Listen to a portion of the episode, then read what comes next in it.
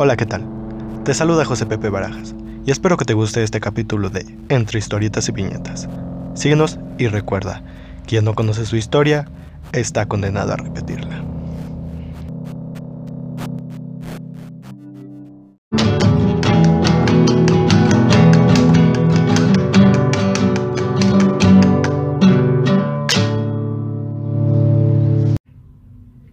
Mañana del 15 de abril de 1957, un día agradable en la ciudad de Mérida, Yucatán. El capitán Cruz, acompañado del capitán Vidal y el mecánico Bautista, inician su despegue.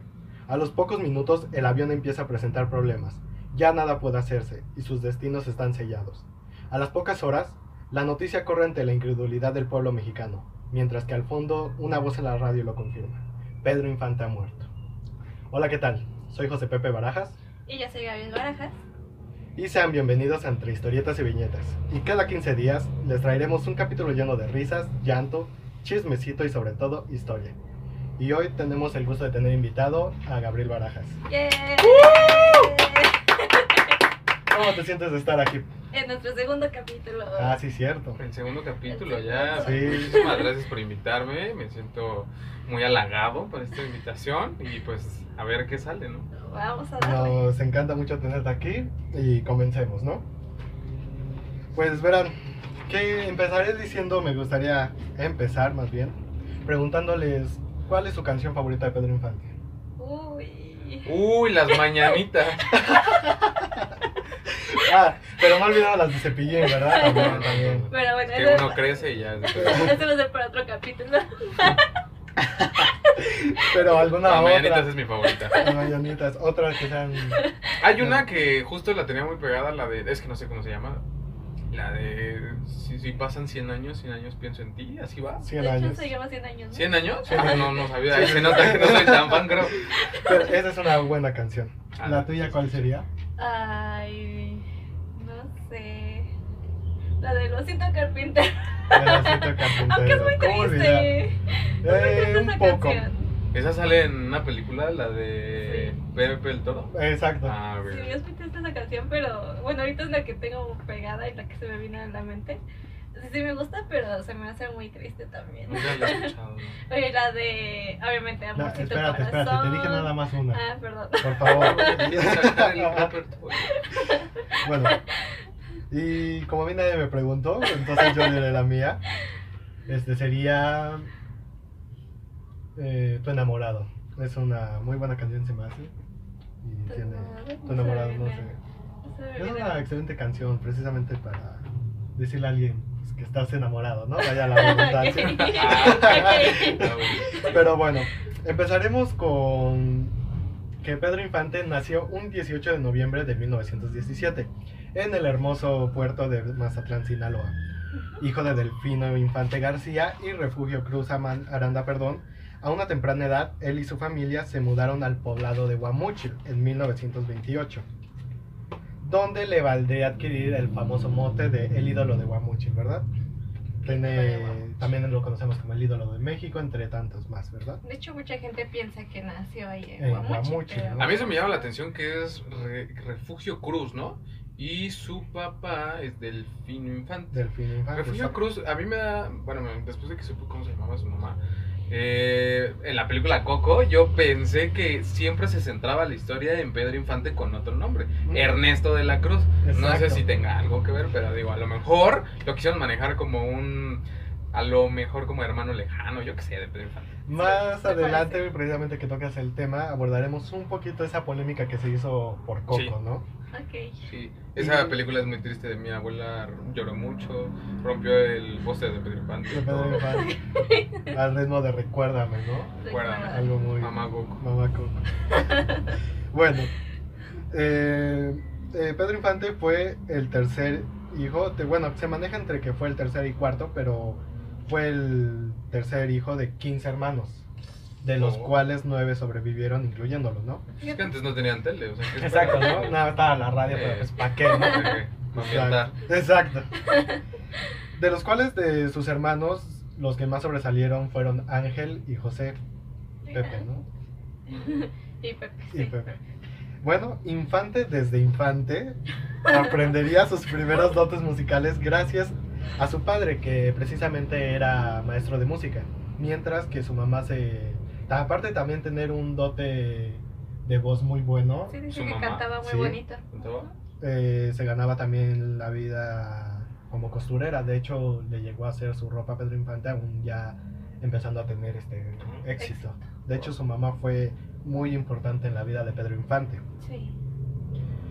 Eh, a la par que Pedro desde igual desde niño eh, empezaba a aprender otros oficios, principalmente la carpintería fue lo que más este eh, indagó dentro de los oficios que tenía Pedro Infante. De hecho, él hizo su primera guitarra, ¿no? Eh, sí. cuentan Ah, sí, había visto su- que había hecho su primera guitarra junto con su mejor amigo, que el papá de su mejor amigo era el que les enseñaba clases, bueno, no les- clases de carpintería, les enseñó y su primera guitarra fue hecha por ellos mismos. Exacto.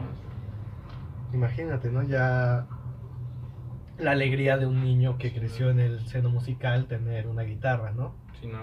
Qué humildad. Eh, lo que tenemos un poco de triste es que solamente Infante pudo cursar hasta el cuarto grado de primaria debido a que pues sí su familia debía de tener ingresos y él ayudó en la obtención de ello. Qué burro.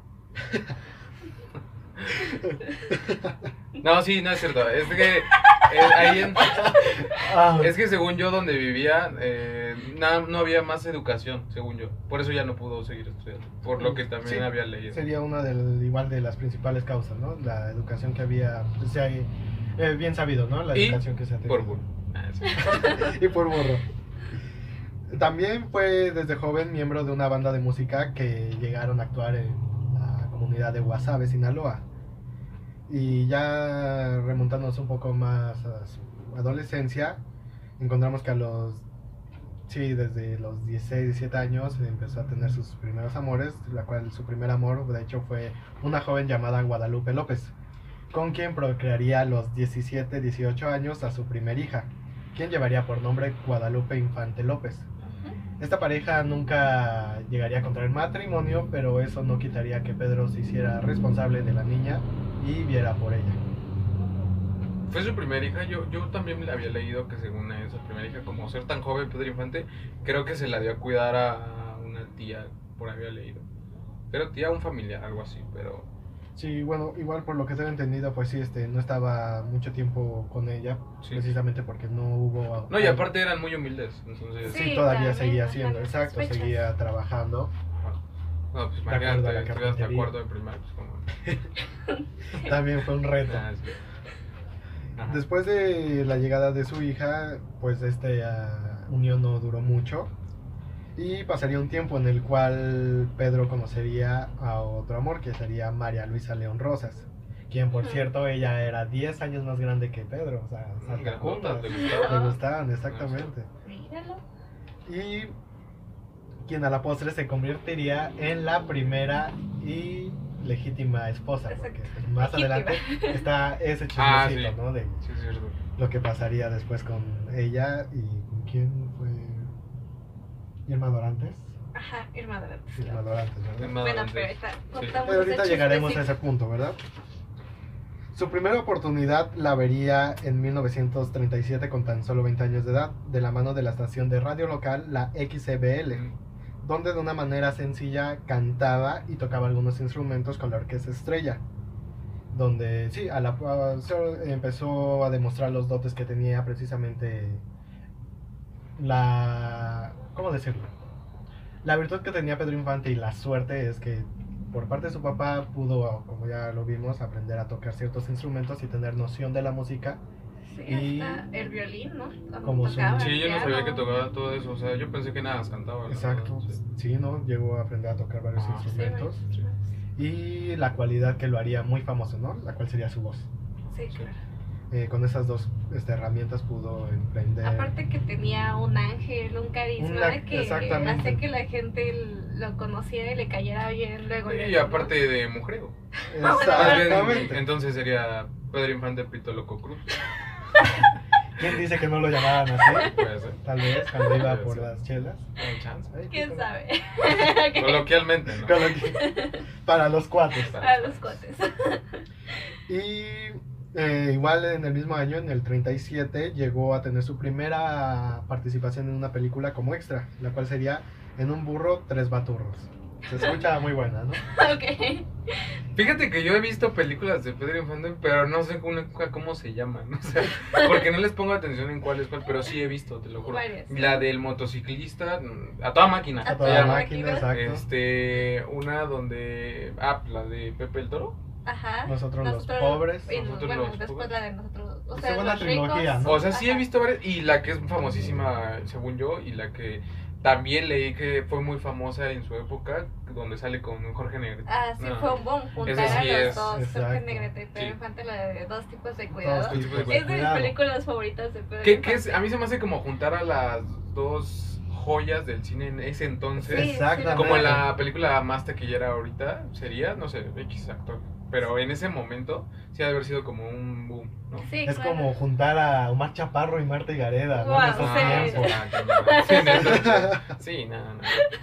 Pero lo que sí también me llamó la atención es de que eh, el uno pensaba muy diferente del otro. O sea, Jorge Negrete, se, por lo que había leído, se sorprendía mucho de la fama que estaba tomando rápidamente Pedro Infante. Sí. Sí. Y es- Pedro Infante se como que se achicaba porque El le daba miedo Jorge. el talento de Jorge La- Es que, exacto, ajá, ahí es- la Ajá. estrella, perdón. Y, y de, o sea, de un punto de vista como nosotros, como fans a lo mejor, sí los ves a los dos como a la misma altura. Exacto. O sea, y entre ellos hasta inseguridades del uno del otro. O sea, Sí. esto es curioso. Sí, la verdad que lo mencionas, hubo ciertas fricciones y rivalidades cuando se grabó dos tipos de Ah, cuidado. eso sí no sabía. Y precisamente era eso, ¿no? Jorge Negrete venía ya con una carrera muy impecable. De Sí. hecho, se le consideraba con una voz de tenor. Tenía la voz de tenor y él, sin embargo, decidió Cantar ranchero y también fue un boom. Apa- Aparte del atractivo que tenía, fue una pieza que lo llevó a estar un, en ese tiempo un poco, un paso más adelante que Pedro Infante. Ajá.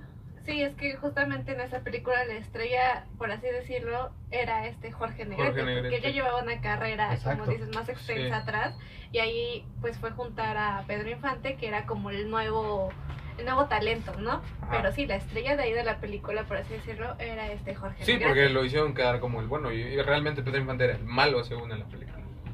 Sí, por Por apellido malo. Pedro Malo, Jorge Vale, Bueno. bueno. Exactamente.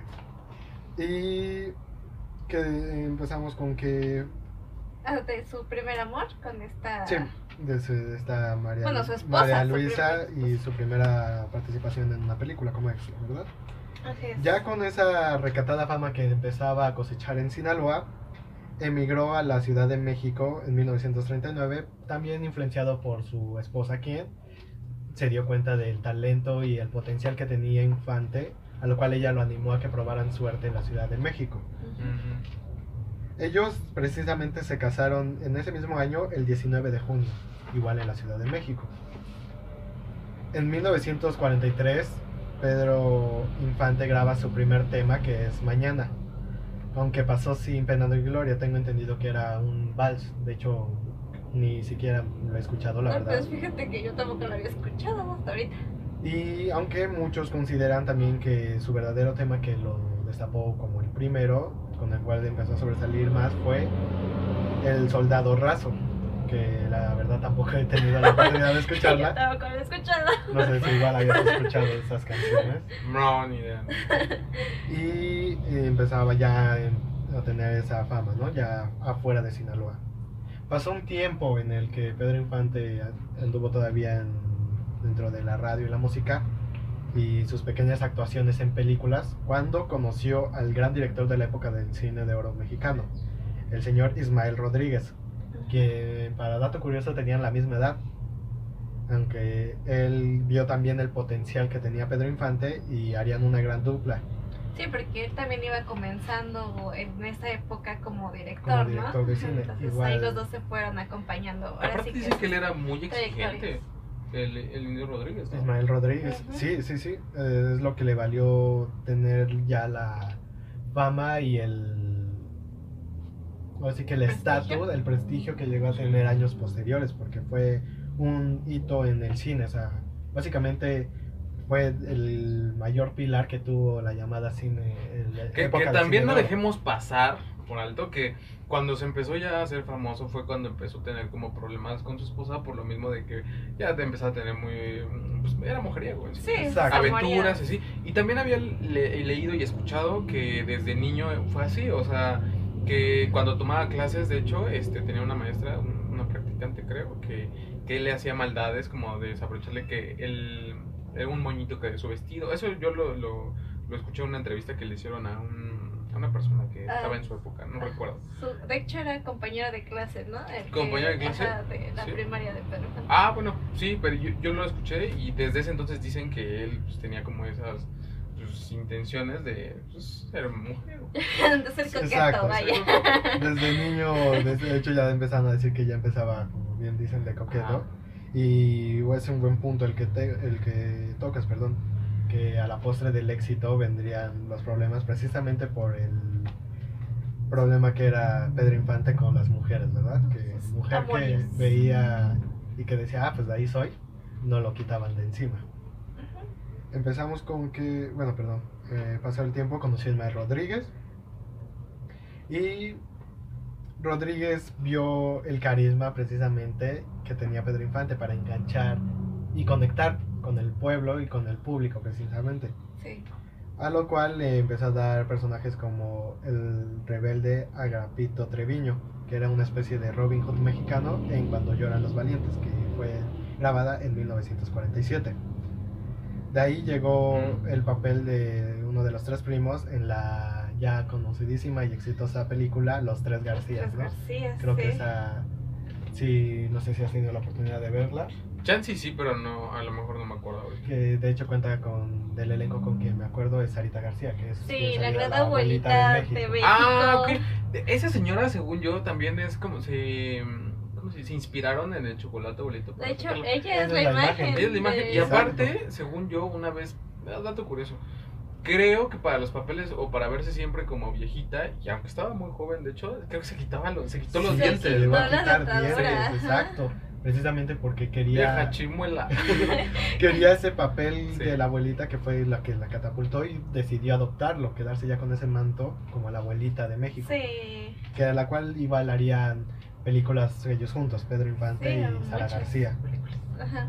De ahí vendría de esa dupla este, varios títulos, ya adentrándonos en el ámbito cinematográfico de Pedro Infante, como Mexicanos al Grito de Guerra de 1943. Bueno, eso fue antes, Escándalo de las Estrellas en el 44, Cuando lloran los valientes en el 45. Y de unos años después personificaría el papel que le dio la fama que empezó a cosechar y que lo catapultó, que fue Pepe el Toro, en la trilogía precisamente de Nosotros los Pobres en el 1947, Ustedes los Ricos en 1948 y cuatro años después Pepe el Toro en el 52. Sí, fue como- sí, fue el papel icónico de Pedro Infante, Pepe Toros, ¿no? Sí. Todo el mundo lo, ya lo guachaba por ese papel. Quien no recuerda precisamente la imagen de Pedro Infante con un lápiz en la oreja, su playera de rayas, mientras Cantando es donde canta Amorcito Amorcito Corazón. Corazón. Amorcito Exacto. Exacto. Y el desgarrador este llanto y la escena que beso. conlleva la muerte precisamente de Torito, ¿no? De hecho, decían por ahí que en esa escena sí le llegó el sentimiento y que después de que cortaron la escena, él siguió llorando porque se metió tanto en, en la, sí, en la escena, en ver al, Sí, al actores que se pequeño meten tanto en el papel ahí que. que, que ahí sí. ves el claro ejemplo. Ajá, sí, todavía de que cortaron la escena, siguió él llorando desgarradamente porque... No me imagino esa escena. Oye, Pedro, ya párale. ¿Qué pasó, Por favor. Es un trapo, es utilería, ya déjalo. No, espérame. Sí, pero sí fue... Pues sí, la, la escena es muy intensa, o sea... Eso nos hablaría también de el talento nato que tenía también Pedro Infante como actor. O sea, para bien o para mal, justamente Pedro Infante llegó en el momento y tenía las cualidades que lo hacían el la figura del hombre perfecto, ¿no? Era trabajador, tenía buena voz, Muy guapo. era guapo, carismático y de hecho no hay que olvidar que gozaba de una condición física Ay, sí. muy impresionante. Tenía, Ay, sí. marcado. Sí, ¿no? De ver esos pectorales Imagínate tener ese cuerpo. abrazando. Pero ¿no? encima. Exacto. Aunque de hecho también decían que tenía un problema de alimentación, Que Que- comía mucho, que ¿no? comía mucho, ajá, por el estrés, la ansiedad, Exacto. este, pero que no se veía gordo porque justamente también tenía otra afición al ejercicio, practicaba box, o Sí. sea, le gustaba Exacto, hacer ejercicio, entonces pues se compensaba. Sí. Si no me equivoco, creo que. Oh, creo que me falta ese. Ya tengo lo de comer mucho, Sí, solo- la de de gordo gordo de mucho que ya Pedro me Infante. parezco a Pedro Infante. De hecho, creo que en su casa en Coajimalpa este, llegó a tener un, su propio gimnasio y tenía ahora. sí ¿Vivía en Coajimalpa? Sí. Tú no era tanta lana. tal vez en ese tiempo, ¿no? Ahí humildemente. Le gustó la zona, tal vez. De hecho, también eh, comentaban que ahí, justamente en esa casa de Coajimalpa, eh, días a la semana daba regalos a la gente, que los invitaban a, su casa de. Coajimalpa. Ah, sí leí, su Y Que la, gente se, ve- se formaba, ¿no? Ajá. Sí, Y que él ahí daba cuadras. frijol con gorgojo. Y decía que no, No, no se quedaba. Pero político.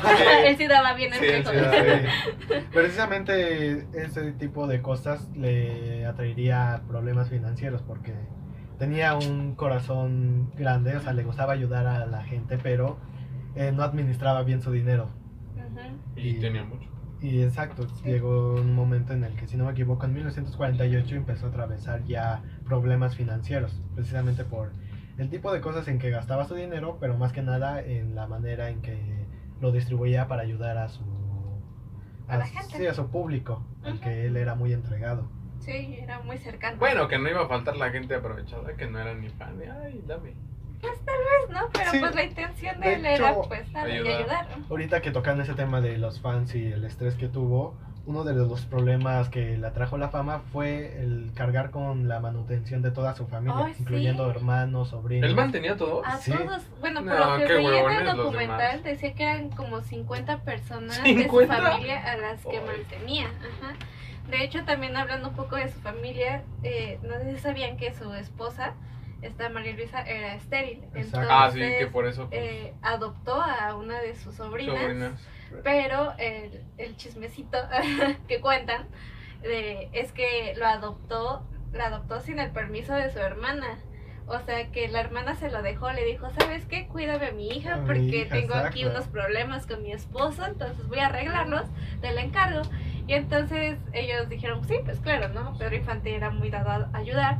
Y entonces como su esposa era estéril, ya tenían problemitas ahí como pareja, entonces pensaron que en adoptar un hijo, pues podría salvar su matrimonio, Sí. ¿no? Y qué mejor que pues sea alguien que, de su familia. que todo se quede entre familia, ¿no? Entonces Eso sí, la aplicaba. adoptaron y de hecho le cambiaron el nombre. Ah, se llamaba Dora.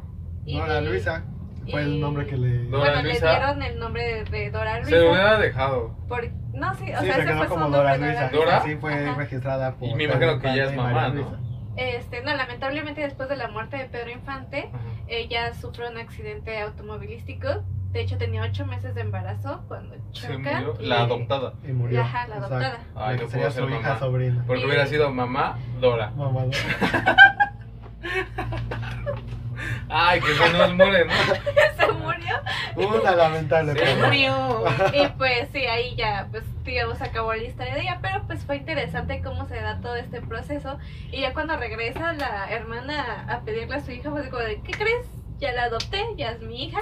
Tuvieron un fuerte pleito, pero al fin de cuentas Pedro Infante logra convencerla de que pues es lo mejor que se quede con él, porque pues sí, prácticamente nunca le faltó nada a la hija. Exacto. Y terminó aceptando, pero la niña siempre supo que era adoptada. Ella era su Y que tío. era- Ah, ¿siempre Ajá, supo? Sí, Ah, ah, bueno. que esta... ¿Cómo era su hermana, perdón? Fernanda se llama. No Eh. Carmela. Ah, Carmela. Precisamente que la hermana de Pedro Infante, Carmela, era su mamá y precisamente Pedro y María Luisa eran sus tíos, pero Ajá, de hecho Dora tenía otro hermano, que el, el otro hermano se Ah, quedó sí, con, con la con mamá, mamá. pero siempre supieron ahora sí que toda la verdad. Y no hay que olvidar también que dentro de este marco de entre el 47 y el- a los 50, la década de los 50, perdón, eh, empezaron los éxitos musicales, ¿no? No hay que dejar el apartado, que vendrían temas como precisamente Amorcito Corazón, ¿Qué te ha dado esa mujer? Que te adoro. Tu enamorado, eh, canciones como Serenatas Tapatías. Ah, sí, muy bueno. Y demás, ¿no? O sea, hablar del acervo musical Oh, sí. de Pedro Infante no acabaríamos nunca, ¿no? Sí, y es que también hubo un momento en el que empezó a trabajar muchísimo y de hecho hubo una época en la que sacaba creo que hasta 5 8 películas en un año. Entonces, y empezó a sacar discos, o a sí, las canciones, ajá, exacto. Sí, pegado pues sí a, la, a las películas, pero imagínate, o sea, sacar 5 8 películas en un año es muchísimo trabajo, entonces, pues también Sí, de ahí vino ese problema con la alimentación. Sí, no. Igual retomando el tema cinematográfico que creo que fue donde tuvo, coincidimos todos, más auge, ¿no? Fue más el... O sea, la música sí fue muy importante, pero sí, las películas fueron clave en la carrera de Pedro Infante, ¿no? Y en la historia de México. Y en la historia, exactamente, sí, fueron íconos del cine de oro, ¿no? Prácticamente. Sí, y lo que constituyen esa época. hablando de las películas y de la historia de México, fue muy importante porque sus películas representaban la sociedad en la que estaba viviendo México, ¿no? Recordemos un poquito de contexto, eh, estaban en los años 50, donde pues México ya se estaba avanzando, ¿no? En todos los sentidos, después de la Gran Depresión, que pues fue este movimiento en el que la economía mundial decayó, México de hecho este, se estaba levantando muy bien para esos años, este... De hecho, hubo dos momentos importantes en los que México pudo avanzar más incluso que Estados Unidos. Y estas dos épocas fue, pues la primera fue durante el porfiriato, que sabemos que este Porfirio Díaz apostó mucho a la inversión extranjera y pues el gran surgimiento del ferrocarril, que fue un gran, eh, pues sí, algo que impulsó mucho la Una gran economía. de herramienta, Ajá, una gran herramienta. Y el, y el segundo la segunda época en la que tuvo una, una, un avance más rápido que Estados Unidos fue justamente en esta época de 1950 a 1981 donde Ah, pues la gente empezó, bueno, el gobierno empezó a apostarle más a la urbanización, a la industrialización y a la educación. La educación ahí también tuvo un auge. Entonces, si vemos todo eso en las películas de Pedro Infante, también se ve reflejado, ¿no? Porque antes de 1950 están todas esas películas de las que hablábamos, ¿no? Los tres huastecos, los tres Garcías, donde justamente se habla de una persona que está en poblados, ¿no? Si lo vemos así, en pueblos, eh, Sí. refleja esa cultura. Y de hecho también algo, perdón, que me llama muchísimo la atención de estas películas fue que representaban, por ejemplo, el de la abuelita, la abuelita gruñona que mandaba siendo mujer, ¿no? Ella. Eh, de hecho decían que eran muy revolucionarios sus películas porque también en la de los tres huastecos aparecía la La niñita, famosa Tucita. la tucita que todo el mundo recuerda, con la pistola que mandaba prácticamente al papá. Entonces no era como la típica niña indefensa que aparecía a lo mejor en otras películas, ¿no? Entonces está interesante cómo estaban manejando estos nuevos roles e incluso cómo la mujer ya tenía otro papel, ¿no? En esas películas. Y justamente después de 1950 es cuando empiezan a cambiar las películas de Pedro Infante, donde ya el protagonista ya va a la gran ciudad, ¿no? A buscar eh, un mejor empleo, a lo mejor cuando ya se vienen todas esas películas de... Ay, ¿cómo se llama la película de la de zapatitos? Está... Ah, sí, con Silvia Penal. Ajá, espera, por aquí tenía el Sí, sí, nombre. sí, sí. Eh, ay, Y yo así, wow, ¿cuánta información? Bueno, no, No si recuerdo has ahorita el nombre, pero bueno, yo... Creo que sí, pero un poco, un fragmento chico. Sí, ay, ¿cómo se Ajá, me pudo olvidar? bueno, es que siempre le decimos zapatitos porque no sé si recuerdan justamente el papel de ahí de, de la protagonista, le decían las zapatitos. Sí, perdón, si no me equivoco, ¿no es la de qué te ha dado esa mujer? Creo que No, es, no, es Creo que la estoy la- confundiendo. Ay, lo tenía apuntado, pero no encuentro el nombre. Que de hecho hace rato la... Sí, le pregunté justo... Bueno, no recuerdo el nombre, pero justamente en ese tipo de películas ya se empezaba a ver este cambio de, de ir a la gran ciudad, el- a buscar una mejor oportunidad de trabajo. Y justamente eso era lo que estaba pasando en esos momentos en México, ¿no? Las personas que vivían en poblados lejanos a la capital, iban a la capital en busca de un mejor empleo y pues esto se ve reflejado pues justamente en las películas. Entonces es interesante cómo también las películas nos habla de cómo está pasando, cómo vive la gente en esa época de México, ¿no? Sí, claro. Sí, no sé qué opines el contexto que tenía, por ejemplo, si nos remontamos a la película de la trilogía de Pepe el Toro, Nosotros los pobres, ustedes los ricos, que era un arquetipo en el que de alguna manera se romantizó, que era lo que también tenía esa época, romantizar el estatus de que la gente pobre tenía en el Ah. centro del país. Y a- eh, aparte era como que también el estereotipo ese de cómo se hablaba, ¿no? Si tenemos en cuenta ahí en esos papeles del centro donde precisamente Pedro Infante, si no me equivoco, representa a alguien en el centro del país, un acento cantadito que se nos caracteriza Ah, los a nosotros los chilangos, ¿no? Que siento que es mentira, pero. Yo creo que sí, o sea, no, no tan pronunciado, tan exagerado, pero sí. Bueno, los chacas sí. En- Ah, sí, no estamos. Pero, o sea, sí, o sea, pues justamente de eso se trataba, ¿no? De representar a, a cómo se vivía en ese tiempo y justamente Sí, hasta el claro. tonito, ¿no? De, Sí. de las personas. Y ya tengo el nombre, aquí la apunté ya. De- se llama Necesito Dinero. Necesito Como la canción. dinero. Necesito Ah, dinero. pero Mucho mucho dinero. dinero. Gran canción. Exacto. Y sí necesita. También. Y también. No, pero creo que ahí dije un dato, ¿verdad? No aparece Silvia Pinal. Me estaba equivocando con Sí, no, en esa no. otra película. En ese no. Sí, no, no. no, esa no. Eh, hay otra que sí sale Silvia Pinal que Sí. justamente también habla de eso, de que se va a la ciudad y ahí es cuando, cuando Pero conoce ahí a Silvia exacto, de hecho, de, de medio me acuerdo de la trama.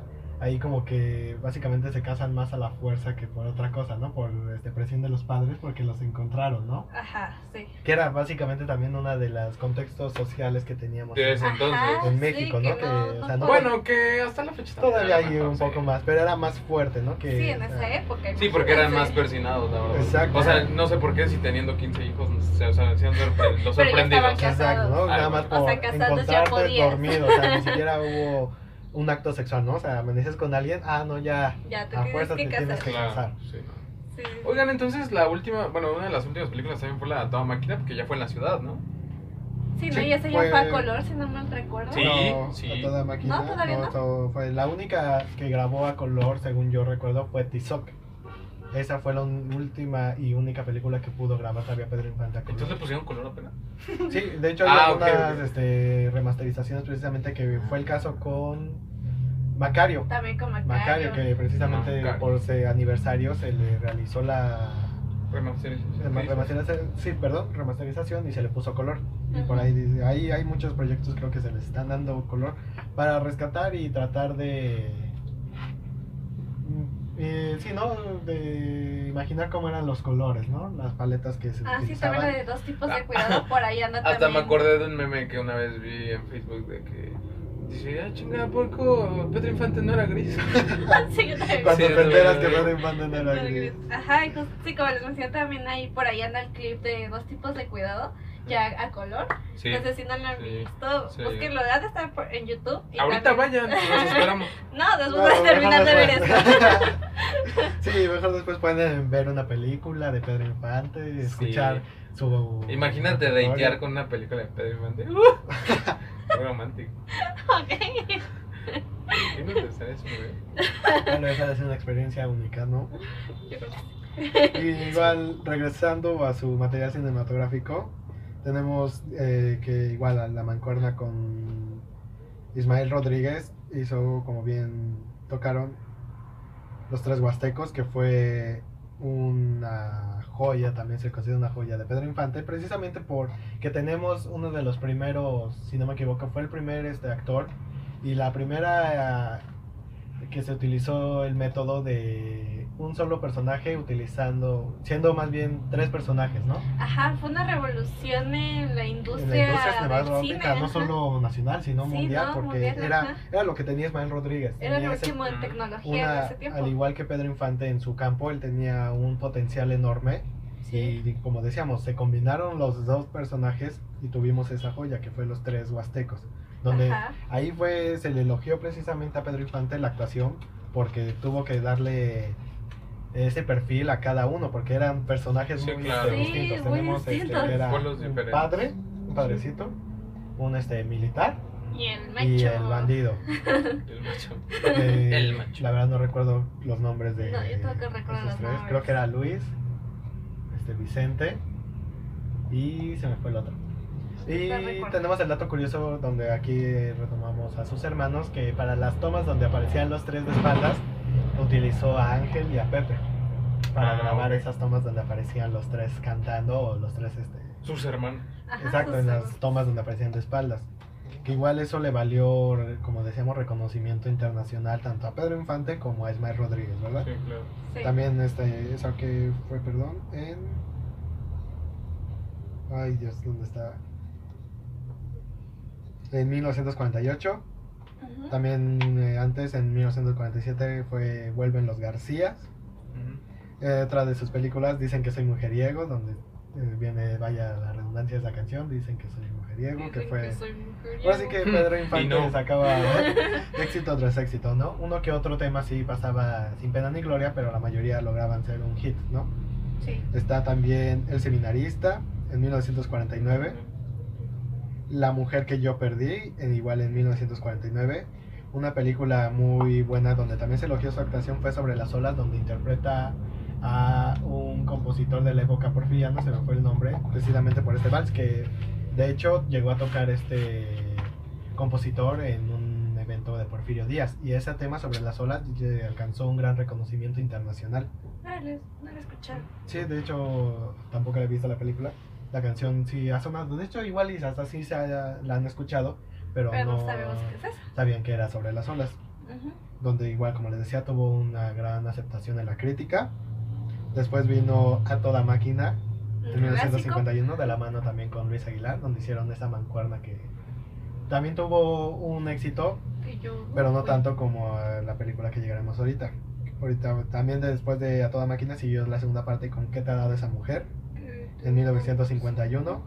Ahí viene Martín Corona, en, igual en el 51. Los hijos de María Morales, en 1952. Y llegaríamos a la hora cúspide de Ismael Rodríguez y Pedro Infante, que sería dos tipos de cuidados, ¿no? Como ya lo habíamos mencionado antes. Ah, Sí. Logró juntar ¿Ese en qué año a? Pedro... 1953. Cuatro años después se murió, ¿no? Sí. Sí. Ajá. En donde logró juntar a...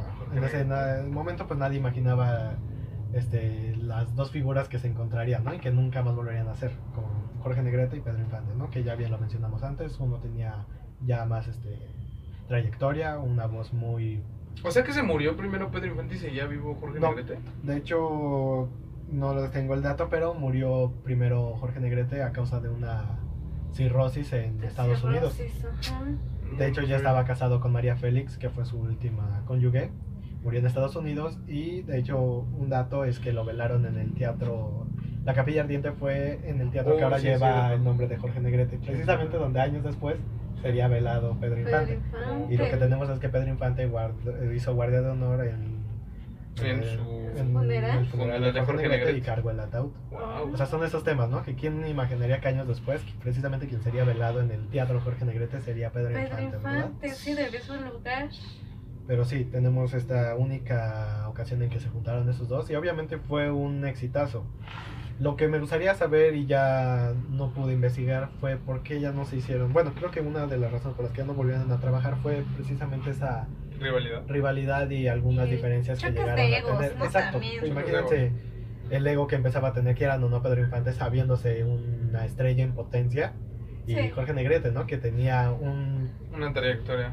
Una trayectoria, sobre todo un contrincante que sabía perfectamente que lo podía alcanzar y quitar de ese puesto tan privilegiado que había tenido Jorge Negrete. Aunque siendo sinceros, este, de haber sabido, creo que ni habían peleado porque los dos tienen Ya un eran lugar unas leyendas. asegurado Sí, en la exacto, historia y en la música y diferentes, cine mexicano. Sí. Sí. O sea, al hablar de ellos, estás hablando en verdad de la historia de México en cuanto al cine. En cuanto al cine, exactamente, y la música. Y la música, Exacto. obvio, sí. Tenemos esas, ¿no? Que fueron las grandes este, películas que salieron tanto de la época de oro con Pedro Infante y las este, celebridades que incluían en sus películas. Tenemos a Miroslav Stern, como ya decíamos, Ujú. Aria García, Joaquín Bardabé, eh, eh, ¿quién más? Luis García, El Piporro. eh, Sí, es que estaba ahora sí que en el apogeo del cine de oro, ¿no? Sí, fueron. Ese será un tema después en este podcast, pero el tema del cine de oro mexicano fue un parteaguas, sobre todo, obviamente, en el tema nacional, porque precisamente por el contexto que se empezaban a tocar. Hubo películas que retrataban el esquema social y político de México, tanto de, de la clase alta hasta la clase media, ¿no? Tenemos directores de la talla de Luis Buñuel, español naturalizado mexicano, eh, Ismael Rodríguez y de fotografía Figueroa, que fue un maestro en el- la fotografía, tanto hizo películas muy buenas tan- con Pedro Armendáriz, en Macario, tenemos una joya sí. cinematográfica muy impresionante. Y fue de todo eso lo que vivió el, eh, tuvieron ahora sí que la suerte de convivir todas estas personas, ¿no? Sí. De ahí tenemos, remontándonos un poquito atrás en la vida más personal, bueno, la, perdón, en la vida personal de Pedro Infante, que como dato en 1947 conoce precisamente a Lupita Torrentera en el Teatro Polis, ella actuaba en ese teatro. Obviamente quedó deslumbrado por la, La belleza. la belleza y sobre todo ¿Era la manera en que bailarina? baila- bailarina, bueno, Baila- ¿Las dos no? desempeñó las dos. Sí. Sí, parece Sí. que como bailarina era uf, Muy buena. Muy buena. De la cual se empezaron a conocer y fruto de ese amor que empezó, el 26 de septiembre de ese año nació su hija Graciela Margarita, que como sabrán era un amor prohibido e inmoral, ¿no? Tanto por Sí, el contexto social como porque Recordemos que se ya casado. seguía casado Sí. y ella nunca pudo tener un hijo biológico con Pedro Infante, ¿no? Está María Luisa. Imagínense saber que tu esposo pudo tener un hijo, en este caso una hija biológica, Con otra con mujer. otra mujer, obviamente. Imagínate, obviamente en estos tiempos también es algo muy difícil de asimilar, pues en ese tiempo aún más, ¿no? Con las circunstancias Sí. que vivían. Y bueno, ella menciona esta Guadalupe que según en ese momento ella no sabía que Pedro Infante era casado. Sí, porque nunca, obviamente Pedro tampoco le dijo, ¿verdad? Sí, tampoco no creo que Pedro vaya y decir, ¿sabes qué? Soy casado. Soy casado, vamos". bésame. Sí, claro que no, pues nada más da de haber llegado a deslumbrar con, ah, mira, soy famoso, tengo dinero, soy Pedro Infante. soy Pedro Infante. Exacto, el simple hecho, ¿no? Yo creo que, mira que Claro. está, es Pedro Infante, ¿no? Sí, bueno, ya dice que hasta después se enteró que pues que realmente estaba casado. pues ya con una Y solo son como las relaciones que son mencionadas o que fueran muy, sí, sonadas, porque si no imagínense cuántas... Sí, Exacto. no, cuántos amoríos Sí, o tuvo. sea, según yo, a lo mejor fueron bastantes. O sea, ¿quién quita que en cada producción que tuvo Pedro Infante, que como decíamos, eran muchas en un año. Sí, llegaba a tener algún este amorío. enredo amoroso con alguna actriz? Sí, claro. Después de eso tenemos que, como bien decías, el 16 de julio de 1948 adoptaron a Dora Luisa, que realmente era su sobrina, ¿no? Hermana Carmela Infante. También tenemos, no hay que olvidar, una de las grandes pasiones de Pedro Infante, aparte de la música y el cine, ¿no? Que era la aviación. Ah, sí. Sí. Que toda su afición comenzó precisamente en 1948. Y un año después, en el 49, sufriría su primer accidente aéreo en Zitácuaro, Michoacán. Que fue, o sea, recalcando la condición física de la que gozaba Pedro Infante. Fue donde fue- le pusieron la placa, ¿no? En, Exacto, la cabeza. en la cabeza, que gracias a su condición física pudo salvarse precisamente porque tenía, vaya la redundancia que lo repitan, esa condición era muy buena. Si no tuviera el cuerpo que tuvo en ese entonces, tal vez muchos decían que hubiera muerto, Sí, que realmente La fue un que milagro que sobreviviera. sobreviviera. Eh, Como bien dices, le pusieron la placa de metal, a lo que no sé si habían visto, le produjo una calvicie, la cual él eh, sí empezó a utilizar este como peluquines o peluquín, ajá. con cabello natural, precisamente para que no se notara tanto eh, O sea, ella era pelón. ya a raíz de su De operación. su ¿Era operación. pelón? Bueno, no pelón No. completamente, Ah, o sea, tenía donde le colocaron la placa, Cabeza de pues no tenía, no tenía cabello. Entonces dice que realmente el trabajo de su peluquero fue muy bueno Exacto, porque le no se cosió notaba. prácticamente el cabello. Ajá, para que no se notara. Porque sí, ahora obviamente Pedro Infante estaba consciente de la estética que debía de tener. Claro, para seguir teniendo éxito. Exacto. Y por eso recurrió a ese peluquín, ¿no? Wow, eso también es como un invento tecnológico muy avanzado para esa época. ¿eh? Exacto, Sí, yo creo que sí, ¿eh? si después vos estudiar la historia, a lo mejor y fue como de los primeros. Un pionero en ese tema. Ajá, Por ejemplo, porque podría, Y costos. podría Sí. definirse prácticamente como injerto de pelo, ¿no? Pues sí, porque De alguna se lo, manera. Pues sí, se lo cosieron Exacto. prácticamente. Y eso pues ya como pudo cubrir este, la cabeza que le estaba surgiendo a raíz de la operación. Eh, con esto uno no lo detendría obviamente en su pasión por la aviación, que si no me equivoco llegó a registrar muchas horas de vuelo, creo que fueron mil. Bueno, o sea, hablando de Sí, en total de horas de vuelo, ¿no? No sé si fueron, es que no tengo el dato, pero me parece que fueron creo que cerca de 4.000, 8.000 horas de vuelo que registró Pedro Infante. Ah, Wow. ok. O sea, sí fue un buen piloto. O sea, experiencia sí tenía, entonces. sí. Exacto, tenía muchas cualidades, o sea, como decíamos antes, este era el arquetipo del hombre perfecto, ¿no? O sea, Sí, claro. ahora sí que él sí podía decir que era cantante, actor, musculoso, musculoso, volaba aviones, también le gustaban las motocicletas, no lo. Ah, sí, Sí. sobre todo por las Gran piloto de motocicletas, o sea, Cocinaba rico. Chulada, Ah, delicioso chulada. también, ¿no? Delicioso también. Delicioso, muy no, delicioso. no, Sí, sí. Y todo eso le valió empezar a hacerse la leyenda de Pedro Infante, ¿no? Ya era a finales de los 50 el ídolo de México. Ya Sí. la gente que, Sí. este, como decíamos antes, se eh, amotinaba para estar allá afuera de su casa para precisamente pedirle algo, porque él se lo daba de corazón, ya sea dinero, despensas, días de reyes, no faltaba que pasaran los niños por sus reyes. Sí, era Y muy- llegamos justamente a que, ah, precisamente también Pedro Infante una de las mayores amistades que hizo fue con Cantinflas. Ah, que sí, para- que de hecho ¿Sí se conocieron? Era, Sí, era, pero fan de muy- Cantinflas. exacto, Pedro Infante. Pedro no se Infante era fan de perdía Cantinflas. Sí, las películas, de- De. Cantinflas. ¿Quién era más grande? ¿Cantinflas? Podríamos decir que en su ramo cada quien lo fue, porque ahora sí que Cantinflas se... Este, ¿Cómo se dice? No, me refiero Especializó- de edad. Ah, este... No sé, mm, Creo que se iban más o menos. Creo que era más grande Pedro Infante, ¿no? Sí. Yo diría que era más grande Cantinflas. La verdad no, no tenemos el dato Creo exacto. que es el dato pero exacto, pero creo que ahí se iba, no había ¿Sí? tanta la diferencia. Pero sí Yo no sabía eso, que sí se habían era conocido. mayor. Se lo vamos a investigar y se los Ese dejamos tipo ahí en de datos Facebook. se los pondremos, sí, disculpen. Sí, yo no datos. sabía, yo no sabía que sí se conocieron. Sí, Ujú. de hecho, como bien decía Gaby, es- llegó a ser su fan Pedro Infante de Cantinflas. Y de hecho, igual, ¿no? Era recíproco. Sí, Cantinflas claro. sentía una gran admiración por Pedro Infante. Eh, Cantinflas también, mucho. eh, o sea, famoso sí, pero muchísimo más Pedro Infante. A mi parecer. Ay, sí, no A mí sé. No sé, es- precisamente era lo que hablábamos antes de. En ese tema de ídolos, ¿no? ¿Quién sería más grande? Si Pedro Infante o Cantinflas, pero coincidíamos en eso de que cada quien. O sea, yo lo Fue- que he investigado, o sea, como tú ahorita estás diciendo, o sea, mucha gente que iba y que él ayudaba, o sea, muchos expresan bien de él, de cómo era.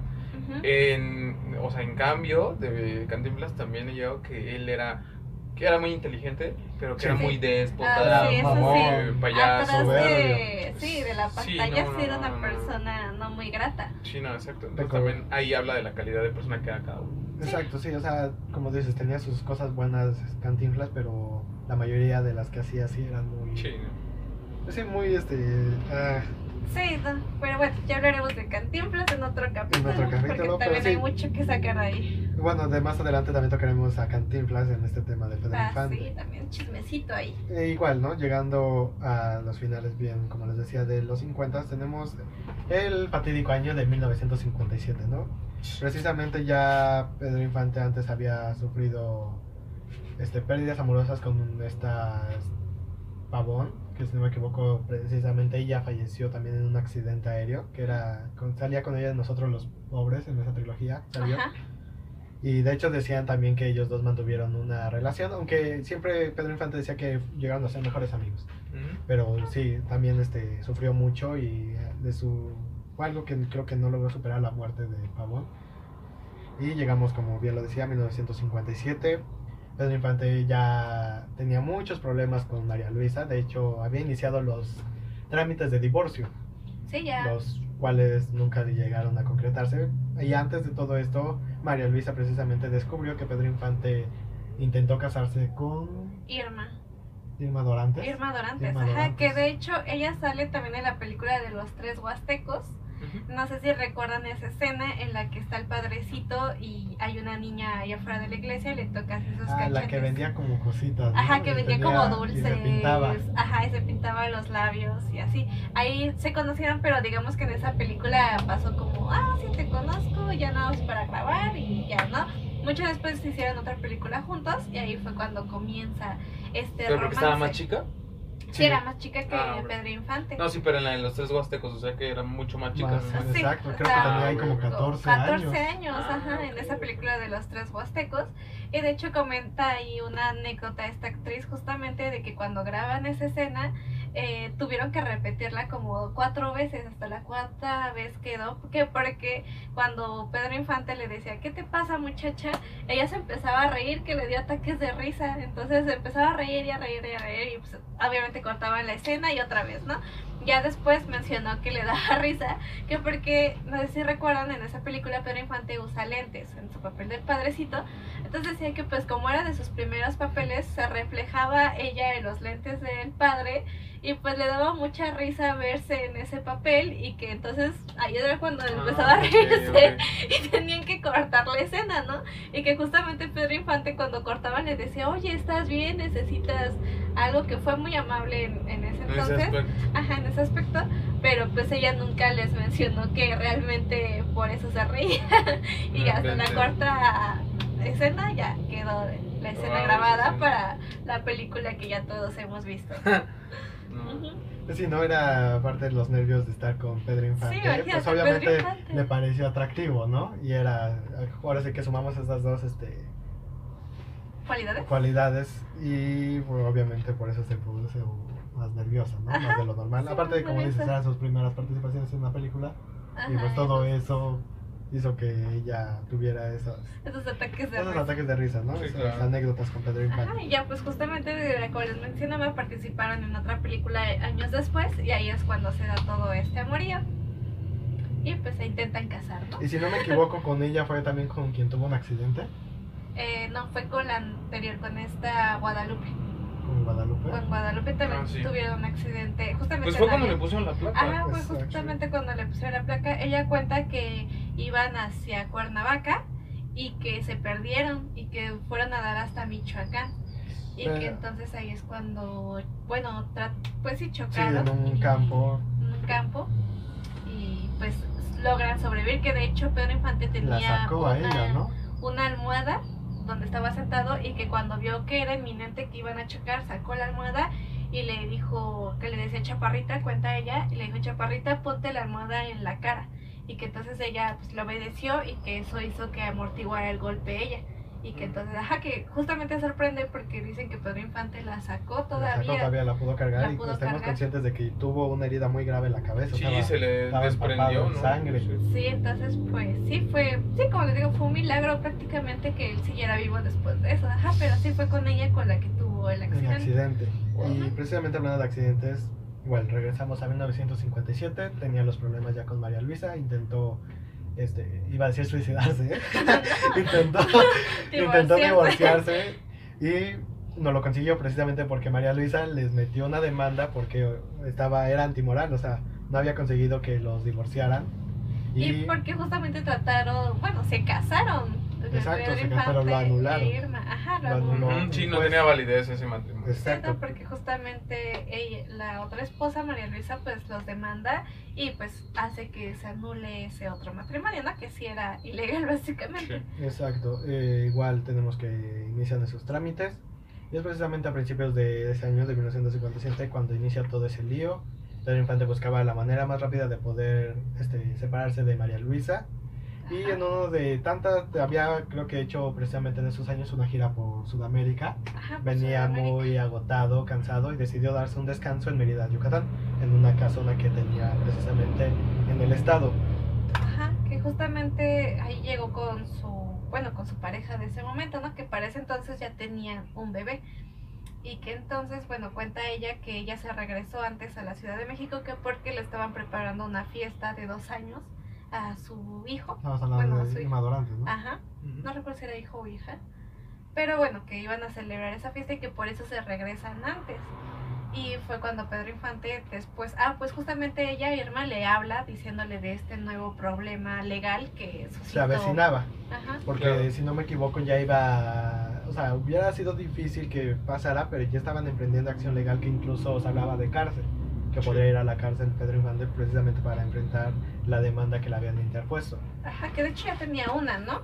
Que era justamente cuando anulan este matrimonio y que eh, y esta María Luisa consigue que le dieran la mitad de todo lo que ganara Pedro Infante. O sea, a ella. imagínense la, No tengo el dato preciso de la herencia que tenía cuánta lana se llevaba. Ajá, pero era. sí, como que María Luisa sí le agarró coraje porque a Sí, o sea, quería. es que imaginemos, ahora sí que recapitulemos todo eso, ¿no? Desde temprana, bueno, desde que fueron esposos, ellos quisieron ser padres biológicos, no pudieron. No pudieron. Y que Pedro Infante haya tenido otras mujeres y procrear hijos, pues obviamente le produjo mucho coraje a ella. Sí. De hecho, hay un capítulo igual, anécdota de ellos dos, donde cuentan que en una ocasión un hijo de Pedro Infante, no recuerdo si fue con Irma Dorantes o con otra mujer, se le puso enfermo Ajá, y que ah, precisamente esta Luisa cuidó al hijo de Pedro Infante, bueno, a la hija e hijo de Pedro Infante ante esa enfermedad, o sea, lo recibieron en su casa y ella dice que si nunca este,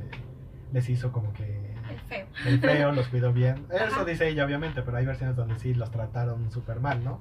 Ajá, pues justamente mencionan que la sobrina, esta Dora, después de que muere Pedro Infante, dicen que María Luisa sí cambió como con ella, que ya no la trataba tan Exacto. bien como antes que estaba Pedro, ¿no? ¿Quién sabe? Ajá. O sea, recordemos que ya era bien sabido que en el ámbito, en el medio artístico, la, los problemas que tenían esa pareja, ¿no? O sea, ya todos en el medio sabían que Pedro Infante ya tenía una relación con Irma Sí. Que, que estaba buscando el divorcio. Sí, ya todo el mundo sabía. todo era, o sea, la única que no quería darse cuenta era precisamente eh, María Luisa, ¿verdad? Y tenemos los primeros días de abril donde se suscitan esos problemas, ella se regresa, está Irma aquí a México, A la Ciudad ciudad. de México, perdón, y le marca precisamente como los por el 10, 11 del problema que tenía que regresarse inmediatamente Pedro Infante para ver ese problema, porque sí, estamos 13. hablando de cárcel. A lo que el 13 de abril, precisamente Pedro Infante estaba buscando un boleto para regresar, el cual nunca consiguió.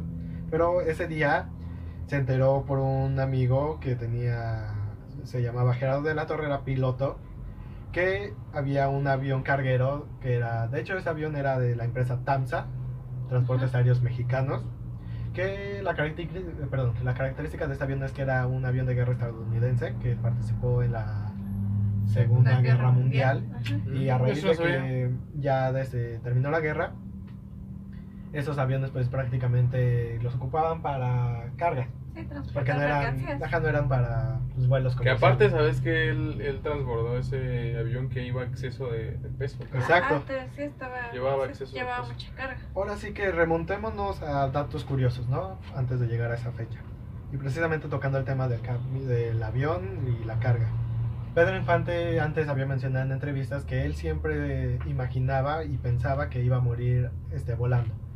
O sea, ya él presentía que su destino era morir, al igual que como pasó con eh, su amiga Pavón, que él iba a tener la misma suerte. A lo mejor lo pensaba así porque pues justamente así había muerto su gran amiga y en segunda porque ya había tenido ese accidente, Sí. ¿no? Entonces a lo mejor pues sí era obvio o tal vez preciso pensar que a lo mejor así podría morir porque ya lo había visto de cerca, ¿no? Sí, ya, ya tenía pues, varias experiencias. Sabía que volando pues era un riesgo Era un que riesgo. corría, ¿no? Exacto.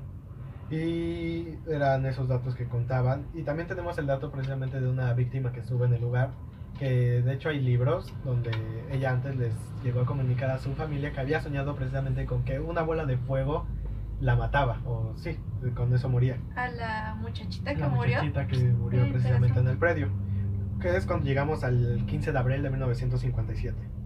Tenemos el itinerario de que a las 5 y media de la mañana Pedro Infante se levantó y desayunó. Como era bien sabido, Sí. desayunó Muy bien. muy bien. Sí. Que de hecho decían que había desayunado huevos, Huevos rancheros. Llegó ahí a, a- te digo, al aeropuerto internacional de Mérida. Y de hecho, por aquí tenía el dato, perdón. Que justamente llega, mencionan que llega justamente en su motocicleta, ¿no? A- ahí al aeropuerto. Sí. O sea, juntando siempre sus dos amores, que fue la motocicleta y los aviones, ¿no? Y de hecho también mencionan que antes de subirse al avión hizo como su último acto de caridad. Mencionan ahí los testigos que estaban con él de que llegó una mujer que por ahí de la edad como de los 40 años y que le empezó a hablar, ¿no? Le dijo que pues que era su fan y que quería pedirle ayuda, que porque uno de sus hijos estaba muy enfermo, pero que pues ella no tenía dinero para las medicinas. Entonces dicen los testigos que este Pedro Infante sacó su fajo de dinero y le dio un billete de a 500, que imagínense, en ese tiempo pues era muchísimo, ¿no? Y que se los da y que pues la mujer se va muy agradecida con él, que porque pues menciona que gracias a él su hijo se iba a salvar.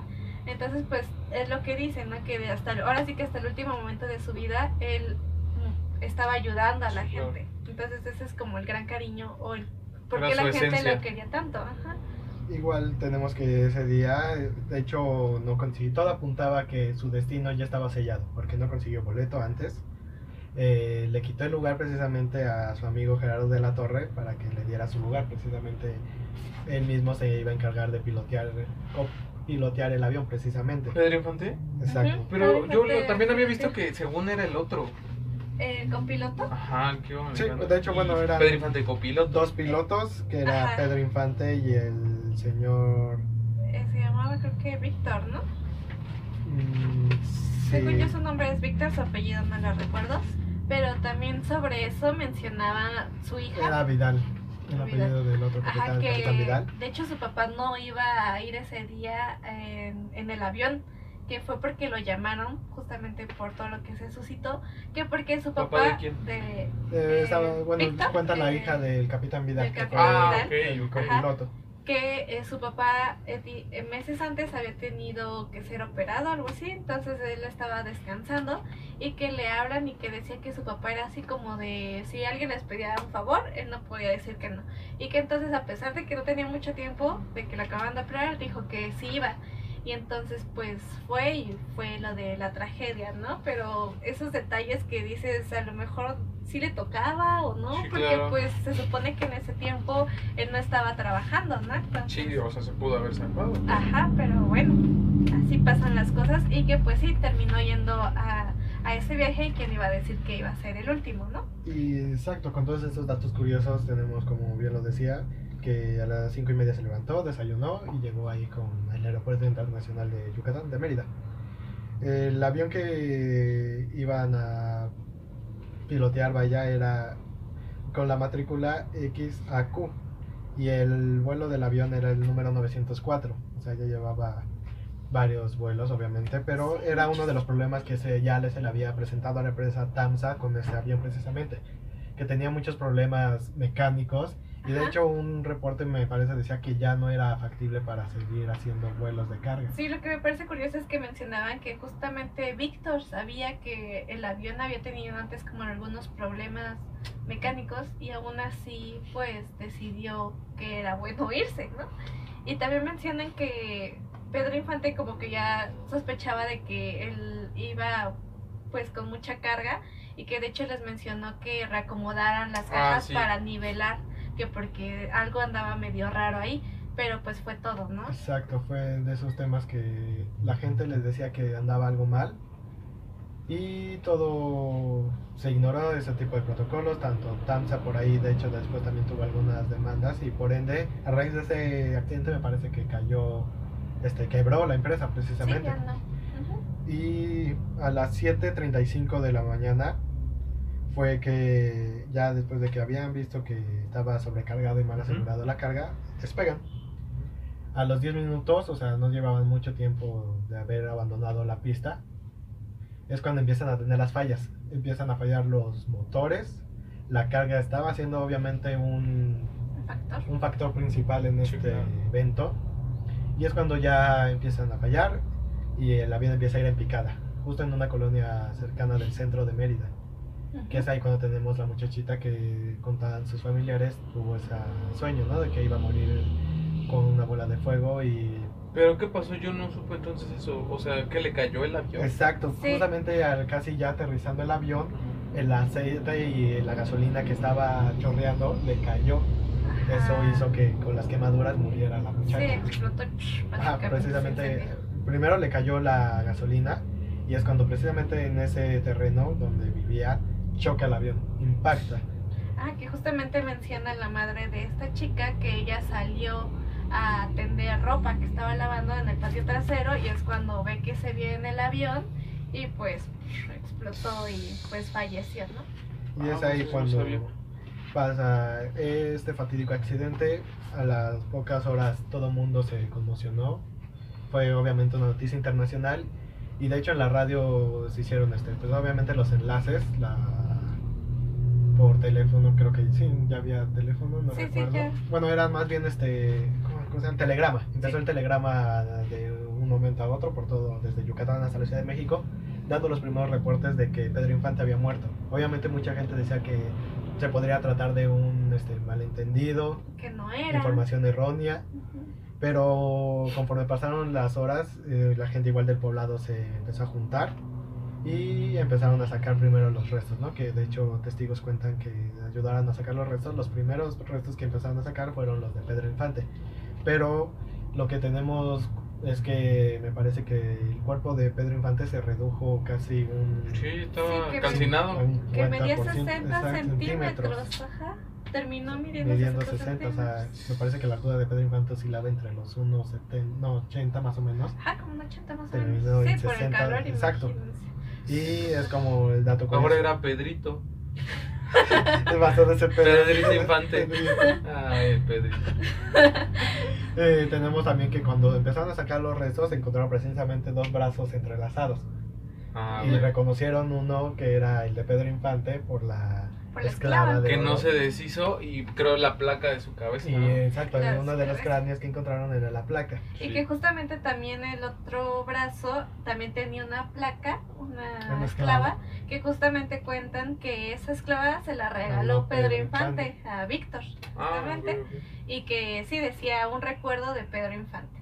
Y entonces por eso identificaron esos dos cuerpos, ahora sí que bien, porque por esas esclavas. Aunque también no olvidemos, se me estaba pasando que junto con ellos dos iba el mecánico de aviones Marciano Bautista, que igual obviamente los tres fue este junto con la muchacha este fallecerían inmediatamente al momento del colapso del avión. Y de hecho mencionan que fue, digamos, entre todo bueno que cayera básicamente así en picada, que porque si no hubieran arrasado con varias casas y hubiera habido pues mucho más muertos. O sea, cayó literal. Sí, así. cayó. Exacto. Eso nos deja creo que pues, toda la intención de los pilotos por Sí, caer intentar así. Este afectar más de lo que iba a pasar. O Ya, o sea, imagínense el escenario, sabiendo ellos dos. Sí, o sea, ya, se, bien ya sabía como mentalizado de que, bueno, vamos a valer, entonces pues, que Exacto. valgamos nada nosotros. Exacto. Y prácticamente es lo que encontraron, ¿no? Que básicamente ya en los últimos momentos se tomaron de las manos precisamente para darse consuelo ante la inminente muerte que les esperaba. Sí. Ah, sí, pues, Ah, y que bueno, mencionan que pues básicamente los restos no pudieron ser separados completamente como de, ah, este es Pedro Infante, este es de Víctor, ¿no? de que prácticamente Bautista. pues restos de Pedro Infante se fueron con Víctor y restos de Sí. Víctor se fueron con, con Pedro Infante, que porque pues decían que al sacarlos despedazaban. prácticamente se despedazaban los Sí. cuerpos. Entonces mencionaba ahí uno de los testigos que cuando levantaron uno de los cuerpos prácticamente la cabeza se cayó. Sí. Entonces imagínense, para andar separando pues y este es de él y este es de él, pues no, ¿no? Entonces pues fíjense cómo fue la historia que pues sí terminaron juntos hasta enterrados, ¿no? De alguna manera, porque pues no pudieron separarlos completamente. Claro. Claro, y después, este, ahora sí que momentos después de que se empiezan a reconocer los cuerpos, eh, llega la noticia y inmediatamente María Luisa, al momento de que se enteró, pues sí entró en un estado de shock muy, Muy fuerte. muy fuerte. Y al poco tiempo voló hacia Mérida, Yucatán, para reconocer los restos de Pedro Infante. De hecho, ellos se, a ella se los entregaron, ¿no? Exacto, Porque sí, pues era era la esposa. legalmente la Sí, esposa claro. todavía. De hecho, también una polémica que hubo por ahí precisamente con los restos es que la hija del capitán Vidal asegura que la cabeza que se le entregó al cuerpo de Pedro Infante era la de su papá. Pero precisamente como que ya les está ganando las prisas y no encontraban La cabeza. la cabeza, pues Ujú. dijeron, no, ya, este, esa es de Pedro Infante, ya. Y ella asegura que, pues sí, ¿no? Que su cabeza, finalmente la de su papá, es la de, este, La que está la que enterrada. está enterrada como Pedro Infante y la de Pedro Infante es la que fue enterrada como el Capitán Vidal. Y de hecho decían que el último cuerpo en reconocer o sacar fue justamente el de esta muchachita que lamentablemente falleció. Que fue igual uno de los últimos, pero que igual, o sea, cuando lo sacaron súper reducido por las quemaduras y que justamente no fue la única que fue, estuvo ahí, que murió, Al que por ahí del- había otro muchachito que también Sí, andaba por por, ahí el creo que terreno. hubo otras víctimas, no sé si fatales, pero sí tuvieron este, Sí, que también murió bueno, ese muchachito también murió, las otras víctimas, pues no sé cuántas, Y- pero pues sí quedaron lastimadas. Y tenemos de que María Luisa viaja allá a Mérida y en la radio pues ya, ¿no? En la tarde se confirmaba mediante información de corresponsales de que precisamente ya la, se tenían los registros y se empezó a, precisamente por eso se confirmó, porque vieron los registros de la matrícula del avión y los nombres que de los tripulantes que iban y precisamente aparecía el del Capitán Cruz, que era con el que se le conocía a Pedro Infante cada vez que volaba. Sí, Así que por eso fue que se dieron cuenta de que precisamente quien viajaba en ese avión, no había duda, era Pedro Pedro, Infante. Infante. Y tenemos que se preparan los... Debían de conseguirle también un refrigerador urgentemente al Ah, cuerpo sí. de Pedro Infante, pues porque pues, se iba a descomponer muy rápido. Así que se consiguió un refrigerador. Por obvias razones el féretro siempre permaneció sellado. Y de hecho fue un cambio porque se le consiguió rápido un féretro muy modesto. Qué feo, ¿cómo de haber quedado, no? Es cuando vas como por un pollísimo y sacas la piernita, así se despedazó yo creo su carne, ¿no? Cuando arrancas el huesito. Cuando ¿no? arrancas el limpio, el limpio, Ay, El nervio. el nervio. Qué feo, ¿no? Pues ya ni siquiera vieron su cara ni nada, ¿no? No, Ya- pues no, Ya estaba muy cocido. O sea, imagínense, estaba tan cocido que ya no sabían qué, y si la abrían, imagínense, en lugar de la cara estaban sus nalguitas. No, Ay, O no. imagínate, ¿no? Se fue. Creo que sí es Pedro Infante. un pelito. Ay, no. No, No. qué feo. O sea, imagínense, ¿no? Sí, imagínate la impresión, ¿no? Y más de. Pues de alguna manera, pues creo que sí tuvo que ver el resto María Luisa para. pues, de alguna manera aceptar que estaba muerto. Sí. Claro, pues sí. Pues que son protocolos, ¿no? Identificar el cuerpo, pero como bien decíamos, ¿cómo ibas a identificar algo que prácticamente estaba calcinado? Y de hecho decían que Irma Dorante no acudió, bueno, no, Sí fue, O sea, pero sí no fue, la pero no dejaron quiso- entrar. Bueno, sí, ella tampoco quiso. no quiso entrar Exacto. porque pues en primera ella también fue la impresión muy fuerte de saber que Pedro Infante había muerto y bueno en segunda pues todas estas polémicas que habían alrededor de la esposa y ella entonces Sí, claro. pues para evitarlo pues mejor prefirió no no no ir Para ¿no? evitar malos entendidos. Exacto, Ajá. precisamente quería evitar, eh, sobre todo que se hiciera un show cuando no debía, porque eh, la- ahora sí que a quien debían de rendirle honor era A a Pedro Infante, ¿no? Y ahora sí sí. que guardar luto, de hecho hubo luto nacional por esa pérdida, Y, y pues, de- si no me equivoco ese mismo día en la noche, bueno en la tarde, porque era temprano precisamente cuando se da, vuela Sí. María Luisa a Mérida, y rápido como precisamente debían de enterrar el cuerpo, este, llegan a hacen todo el papeleo, se traen los restos de Pedro Infante a México y es cuando se preparan todos los en los funerales, eh, eh, hace la capilla ardiente ahí en el ¿Está enterrado aquí en, en la Ciudad de México? Sí, está en el panteón, panteón francés, perdón, me parece. ¿Y ese no está? Ay, no sé No exactamente recuerdo la qué dirección, punto de pero la ahí ciudad. hay varias, varias este, personas Es- famosas. Exacto, es conocido ese panteón por albergar varias celebridades, tanto políticas como del medio artístico de. México. Y me parece que estuvo a pocos metros de donde está enterrado también Jorge Negrete y está Pavón. De hecho, ahí después estuvo enterrado su papá y su mamá, ¿no? En la tumba de Pedro Infante. Sí, pero pues también obviamente ahí estuvo presente su mamá, que pues imagínense, Exacto. ¿no? El golpe. Pues más que para el Pedro Infante, su mamá era su adoración y, y la verdad siempre estuvo como muy al pendiente de ella. Era lo que siempre coinciden todos, que el verdadero amor de Pedro Infante fue su mamá. Sí. Sí. Ya solo le quedó a su mamá, no, pues su papá ya se había muerto. Sí, no, Sí, su papá ya se- ese ajá. ya. Obviamente hay que ahora profundizar en, en eso, ¿no? El sepelio de Pedro Infante. La, me parece que hubo reportes de suicidios en varias partes de Latinoamérica cuando se enteraron de la muerte de Pedro Infante. ¿Por qué? Pues ahora Pues sí que imagínate muchos- el ídolo que ahora sí era. que el fanatismo que tenían Pero tal grado de que suicidarte. llegaron. De hecho, igual un tema también pasó con Kurt Cobain. Cuando se suicidó, ok. varios adolescentes también se suicidaron y creo que buscaron la misma manera de suicidarse que Kurt Cobain. Así que igual como con Kurt Cobain, con Pedro Infante también varios este, fans se suicidaron al enterarse de la noticia Pero qué bárbaro. y la conmoción que causó ya estando en la ciudad, ¿no? Todo, si varios, cre- creo más bien no ha vuelto a pasar y todos coinciden en que lo que pasó en los funerales de Pedro Infante no se ha vuelto a repetir. No, Eh, pues, hubo si ven los una videos, cantidad tanta enorme de gente. gente. que había. De hecho, sí, todos se amotinaban por querer intentar pasar a despedirse de su ídolo. Claro. Todo, así que en cada calle de la ciudad no había un radio que no estuviera sonando Pedro Infante. De hecho, varias, este, sí, bueno, como decíamos, mucha gente lloraba desde sus casas la muerte de Pedro Infante.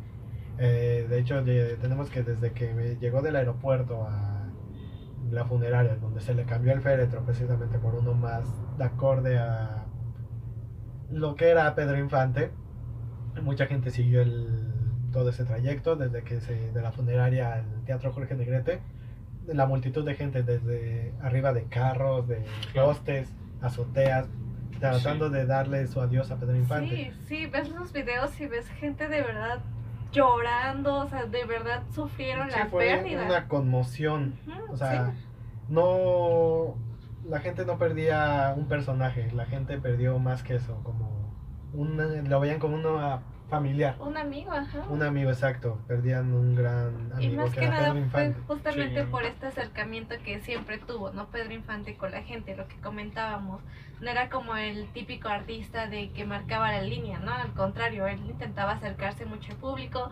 De hecho, había anécdotas de que luego veía a los albañiles y se Ah, sentaba sí. a comer con ellos. O sea, su mamá les llevaba ahora sí que el taco y los compartía con ellos. Entonces, realmente eso habla de, de la sencillez que tenía y de, como bien lo mencionaban antes, de la calidez humana que tenía Pedro Infante. Eh, me- También para abundar en este tema, Pedro Infante al morir no solo dejó truncado su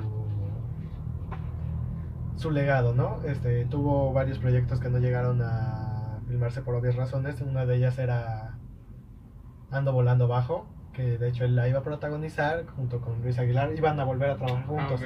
Pero eh, Luis Aguilar retoma el papel de Pedro Infante y Pedro Armendáriz lo llama para ocupar el papel que tenía Luis Aguilar. También ya tenía pactado por ahí una película donde iba a ser su introducción a el cine estadounidense, a Hollywood, que era sobre, creo que del tema western, de vaqueros, algo así. Y creo que esa la terminó protagonizando Pedro Armendáriz. Ah, mira. Ah, ok. ok. También iba a hacer otro, no sé si de la mano igual de Ismael Rodríguez. Una película donde iba a superar lo hecho en Los Tres Huastecos, donde me parece que iba a interpretar 23, 27 personajes. Él solo en una película, la cual se iba a titular Museo de Cera, donde dentro de los personajes que iba a interpretar estaba Pancho Villa, Jesucristo, Ah, mira. eh, creo que Cuauhtémoc, y no recuerdo qué otras, este... No, No, creo. no creo. Y otras celebridades y personajes históricos. O sea, y él mismo también quería ese reto, superarse y de una manera muy.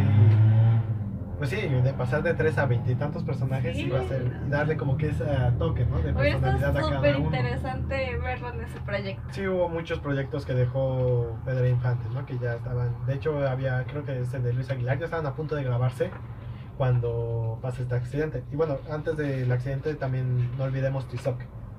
Que como Ah, decíamos sí. junto a María Félix con Pedro Infante, es una película grabada ya a color, la última creo que la primera y única que hizo Pedro Infante, que le ganó ganar el oso de, De oro. no recuerdo si era de oro, pero no recuerdo en qué festival era, creo que en Francia o en Alemania. No recuerdo. El oso de Berlín, sí.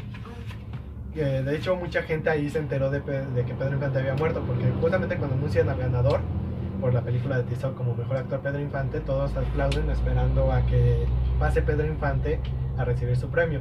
Sí. A lo cual este, quien fue obviamente era Ismael Rodríguez, se levanta de su mesa y recibe el premio y ahí es donde comunican, "Ah, lamentablemente Pedro Infante no pudo estar aquí porque falleció Sí. hace meses.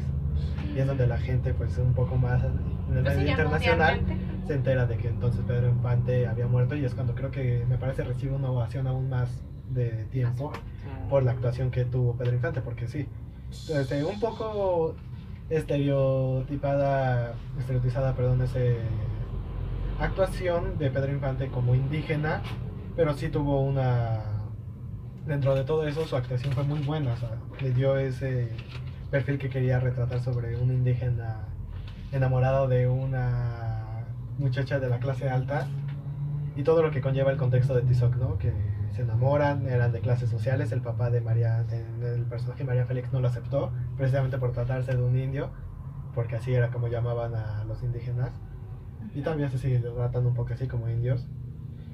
Y entonces tenemos el desenlace, ¿no? Este, ella al principio no lo quería, pero se termina enamorando de Pedro de Tizoc. Y justamente cuando iban a escapar, matan a Tizoc. Ah, porque Tizoc se había ganado el odio de también de su comunidad, ¿no? Porque decían que estaba maldito, si no me parece, ¿no? Nadie Ajá. quería que, como que tratar con Tizoc, lo tenían como, eh, lo veían con malos ojos en la historia, ¿no?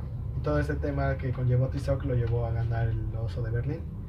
Este, muere, lo recibe Esmael Rodríguez.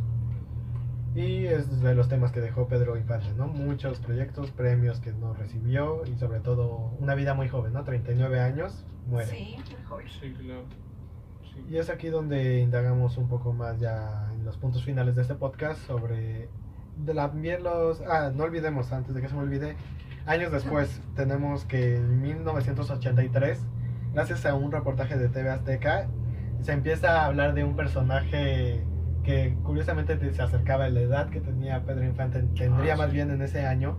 Y no estamos ¿Es hablando ni más ni menos que de Antonio Pedro, ¿no? Sí. Este señor empezó, me parece que en un bar a trabajar y tenía una apariencia muy similar a la de Pedro Infante. Cantaba, Cantaba como Pedro similar. Infante y tenía ademanes como los de Pedro Infante. A lo que muchas veces cuando se empezó, salió este reportaje y le empezaron a preguntar si realmente era Pedro Infante, él se limitaba a responder y cito, yo Claro. aplaudo al público, es todo lo que puedo decir. Viva la gente, ellos saben qué están pasando, contestaba. Obviamente eso especulaba entre la gente y de hecho todo el mundo en el medio de la conspiración empezaba que a retratar fotos de Pedro Infante, las empalmaban precisamente para ver si coincidían los rasgos. Lo que según tenía este señor eran cicatrices en la frente, Ajá. curiosamente muy similar a la que tenía Pedro Infante producto de su accidente, ¿no? Sí. Pero es donde quiera abo- abogar en esto, ¿no? ¿Ustedes qué creen realmente de lo que pasó con Pedro Infante y Antonio Pedro? Y este No, yo creo que sí se murió. Yo creo que sí. Sí, yo también creo que sí se murió, o sea, están las pruebas sobre, ahora sí que sobre la mesa, y pues sí, yo creo que sí murió, y pues este señor más bien era un buen, este, ¿Imitado? imitador Y de se quiso a lo mejor Infante. aprovechar, no diciendo, limitando a responder si sí era o no, pues para causar controversia y esa duda para ver si, ay, a ver si la- se la creen. Exacto. piensan que soy él. Exacto, Ajá. creo que me parece que vivía en la calle y a raíz de eso pues ya tuvo un trabajo. O Donde sea, era que el por bar, el señor lo que ya trabajo, ¿no? Pero Exacto, pero era eso, ¿no? O sea, Que creo que ya se murió, ¿no? sí, Sí, ya- me ya murió. parece que murió en el 2017. a los Sí. 96 Sí. años, ¿no? Me Sí. parece. Que era ilógico también, porque también, o sea, Pedro Infante sí ya hubiera estado muy grande a esta edad. O sea, en este año, pues. Sí, ahorita pues ya. Sí, aunque bueno, sí, puede ser que por las fechas y la edad podría, mucha gente decía que podría tratarse precisamente tratando de... Es lo que tenemos en México, ¿no? ¿Cuántos este, celebridades y personajes del ámbito histórico no han muerto? Y en algún sentido del fanatismo y a negarnos a aceptar que murió la persona, eh, creemos de que todavía sigue viva. Ahí está el caso que sucedió con Emiliano Zapata, ¿no?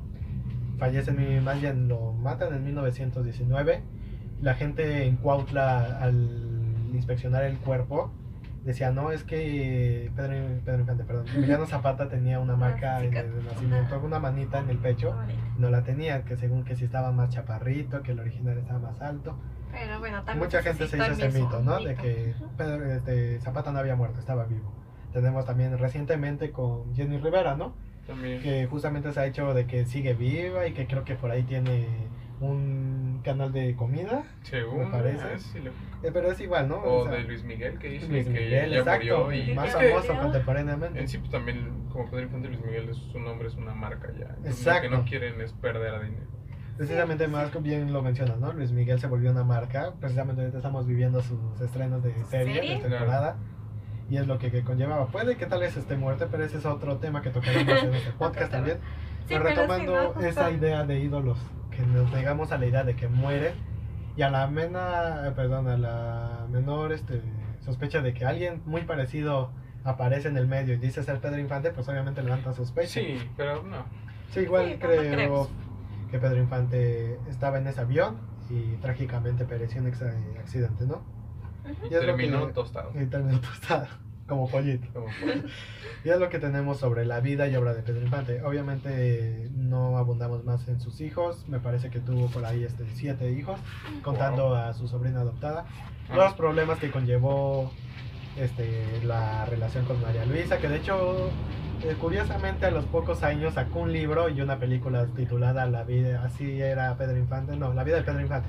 Como también salió un documental, de hecho está en YouTube este también, la, de así era Pedro Infante, donde tocan ese tema sobre la conmoción y la narración precisamente de quien está, eh, perdón otra vez, narrando el documental, le pone ese sentimiento, porque me parece que también convivió este personaje con Pedro Infante, así que desde su voz este, ahonda en el sentimiento del pueblo mexicano que tuvo ante la pérdida de su ídolo. Claro. Este, por ahí igual, ¿no? Problemas entre testamentos, como todo este famoso que llega a todo tener dinero, tuvo sus hijos por ahí, este, me comentabas que uno tuvo una enfermedad, ¿no? Eh, Pedro Infante Jr. Y hace unos años murió precisamente, que era como que el que más sonaba en el medio, ¿no? Que intentó Mm, este, seguir con la el legado de su padre, ¿no? Igual Sí. actuando en películas, creo que no sé si fue cantante, igual, tomando sus hermanos precisamente, ¿no? Este, va a sonar feo, pero obviamente vivían a coste de lo que Pedro Infante les conseguía. Sí, pues ya Igual que los mantenían. Salían en algunas películas, a veces ellos en solitarios, algunas en conjunto con Pedro Claro. Infante, creo que por ahí igual los dos cantaban. Precisamente quien aparece como Pedro Infante en la película de, basada en el libro de Luisa es este Pepe Ah, quien ayudó en las tomas para Mm. figurar, porque tenía muy parecido a Pedro Infante, ¿no? Sí. Y es lo que con lo que terminamos la vida y obra de Pedro Infante, ¿no? Pedro Infante fue un personaje muy influyente en México, sigue siendo muy influyente. De hecho, en el 2010 se hizo una encuesta para ver cuál era el personaje mexicano más representativo y de hecho le ganó por encima de Emiliano Zapata, Cantinflas precisamente. Les sea, dije. es una figura muy importante que hasta en estos días todavía se sigue escuchando Pedro Infante. ¿no? O sea, ¿quién no conoce por lo menos una canción de Pedro Infante o quién no ha visto una película de Pedro Infante? Sí, no, es, es lo que te digo, es cultura. Exacto, ya es cultura general de México y creo que Sí, me claro. atrevería a decir de- mundial, ¿no? Precisamente por ese todavía pequeño pero alcance que llegó a tener Pedro Infante. De hecho, sus canciones son las que han sobrepasado Claro. Este, fronteras Sí, y mucha y gente. edades, o sea, Exacto. nuestra generación la conoce mayormente, yo creo que por sus canciones, o fue como el primer acercamiento que tuvimos con Pedro Infante, eh, con alguna de las sobre canciones todo que escuchaban nuestros con la abuelos. identidad de música mexicana, ¿no? O sea, eh, sí, como dicen, la primera música, canción que llegamos a escuchar, de seguro fue Pedro Infante, ¿no? Sí. Porque, como bien, está 100 años, mi cariñito. Sí, amigo, ya hablamos de las Exacto, canciones. son muchas, son muchas. Eh, tocando el tema también de algunas cosas que se suscitó, precisamente retomamos lo de Coco, ¿no? Que es este. Se estrenó esa película, me parece, en el 2017, 18. Creo que sí. Y tenemos a Ernesto de la Cruz, que ellos mismos lo han reconocido, es una amalgama entre Pedro Infante, mm, ¿quién más? Vicente Fernández y Jorge Negrete me parece, pero obviamente no podemos negar la estética que tiene el personaje, es muy parecida a Pedro Infante, que de hecho suscitó... De hecho, creo que, o sea, si ponen atención, si sale en su fiesta en la parte, bueno, si no han visto spoiler. Spoiler. Spoiler. Pero ya tuvieron mucho Si no han visto Coco. Eh, al final en su fiesta de Ernesto de la Cruz sale Pedro Infante, pero lo, lo o sea, a Ernesto de la Cruz lo engrandecen y a Pedro Infante lo minimizan. Porque sale de hecho con el look de cuando es carpintero. Exacto. Ajá. Sale con ese look, pero lo engrandecen más a Ernesto de la Cruz. Y ya lo ponen como algo mínimo. Precisamente Sí. porque se retoma eso, ¿no? De que básicamente... No vayan a pensar Ajá, que, que era Pedro Infante, porque pues, spoiler, es malo, ¿no? porque es más. Exacto, sí, era lo que precisamente Disney trató de asimilar todo hacia Pedro Infante, pero no obviamente diciendo que Respetando podría- porque sabe el impacto o lo que significa para Exacto, no podrían poner que alguien casi casi siendo Pedro Infante este fue un asesino, ¿no? Que es Sí, lo que pasa en Coco. es tu ídolo y es Pero es lo que suscitó problemas con precisamente una de las hijas que creo que tiene ahorita los derechos de su padre. Hubo un problema. Que yo al principio de la película sí pensé que era Pedro Infante Sí, y que se había robado pues, las canciones y todo. Yo Sí, yo dije, no, Sí. mi ídolo. Precisamente, bueno, a mí se me hace muy buen personaje Ernesto de la Cruz, perdón, mi favorito de Coco. Y es lo que pasó, ¿no? Tuvo problemas con una de sus hijas de Pedro Infante porque ella, a ella sí iba a demandar porque decía que habían agarrado la imagen de su padre Pero pues, y era la que estaban utilizando, pero obviamente esa demanda no procedió porque aparte de ser de no ser cierto, pues Disney detrás de todo esto.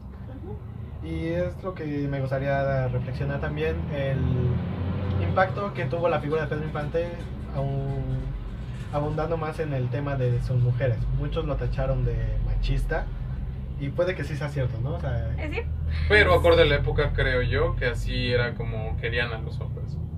Según. A esa época. Eh, Había bueno, mucho machismo. había mucho sí, machismo, exacto, era más exacto. cultural, más y la, bien. más cultural y las mujeres se dejaban. Era lo que también, para bien o para mal, imponía a Pedro Infante, ¿no? Este, el estereotipo. el estereotipo que representaba y sobre todo el impacto que tenía en las mujeres. O sea, obviamente Pedro Infante sí las intentaba cortejar y les coqueteaba, sin importar si ellas estuvieran en una relación o solteras. Y él, a pesar de estar casado.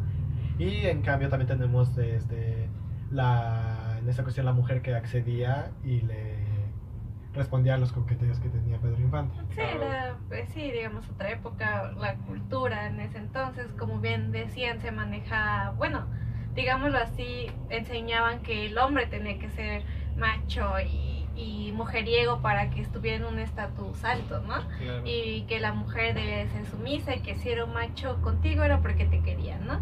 Eh, pues ahorita obviamente se ha modificado todo eso, ya, ya, es- lo vemos de otra de manera, ¿no? exacto. y Claro. ajá, como se trata de erradicar, pero pues también entendamos que en ese tiempo cómo estaba constituida la cultura y, y esos conceptos de, de ser macho y ser sumisa para que la relación fuera exitosa, ¿no? Exacto.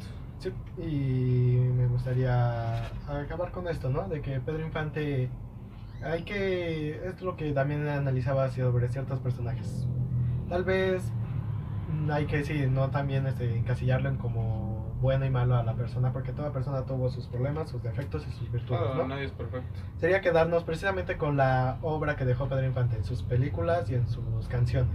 Y fuera de su vida de, y de actor, las ¿no? cosas que apoyaba a su comunidad, a sus vecinos, a su público, al que él siempre decía que se, Se debía. se debía, exacto. Y sí, me gustaría acabar con eso. Pedro Infante va a ser una figura que seguirá perdurando conforme pasen los años. Puede que su leyenda se siga haciendo más grande conforme más gente lo vaya conociendo.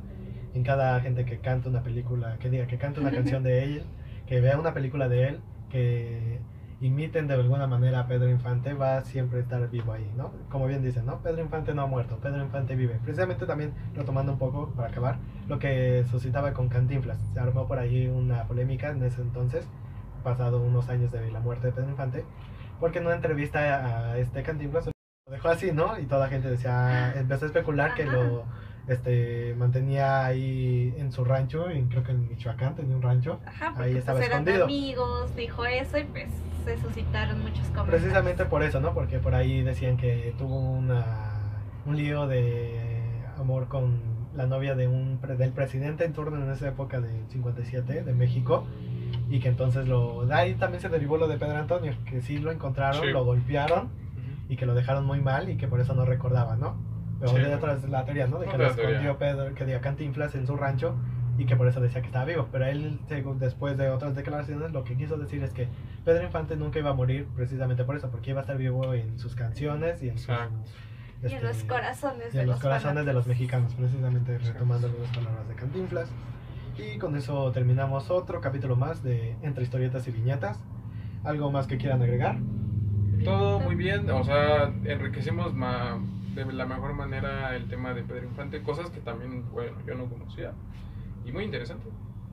Sí, como mencionaba, quedarnos con eso, ¿no? Esa parte de, de su calidez como persona y que básicamente ayudó a la gente sin esperar nada a cambio, ¿no? Que si tienes la oportunidad de dar algo, pues hacerlo, ¿no? De, de corazón. Y pues sí, justamente rescatar esa parte de cómo las películas nos van dando una representación de la sociedad en esa época, ¿no? ahora que veamos las películas de Pedro Infante, a lo mejor poner un poquito más de atención en esos aspectos que hay de fondo, ¿no? De que pasan las imágenes de la ciudad, porque también nos habla de cómo era la ciudad en esos tiempos, los edificios, la arquitectura, etcétera. Y pues nada, decirles que nos vemos en el próximo capítulo. Los invitamos a suscribirse al canal, que eso de verdad nos ayudaría muchísimo. Y pues no se pierdan por ahí las notitas que vamos a tener en Facebook de los datos que quedaron pendientes en este podcast. Y como siempre les dejamos en la cajita de descripción todas las fuentes que utilizamos por si ustedes quieren ahondar un poco más en este tema. Igual para acabar me gustaría decir que sí hay algunos datos que todavía nos fallaron, este, tener otros datos que serían muy buenos como fechas y nombres de personajes de películas, pero es algo que iremos corrigiendo conforme vaya avanzando este proyecto. Como bien decía Gaby, dejaremos este, estas informaciones y datos abajo en la descripción del video, también en los posts de Instagram, Facebook y es lo que les pedimos Ay, mucho. también les dejaremos por aquí las, Las redes, redes sociales, de, sociales de nuestro nuestro invitado. invitado. Síganlo ahí Síganme. en Instagram. Simple. y pues gracias. En Instagram, ¿cómo apareces, perdón? Como a, a Gabriel-PB y en Facebook Gabriel Portiabra. Entonces, de todas maneras estaremos poniendo tus redes aquí abajito. Y con esto terminamos otra emisión más de Entre Historietas y Viñetas. Yo soy José, José Pepe Barajas y recuerden, quien no conoce su historia está condenado a repetirla. Muchas gracias y síganos en YouTube, eso es muy importante, por favor. Y nos vemos a la próxima. Gracias, bye. Ah, estuvo muy bonito, ¿no?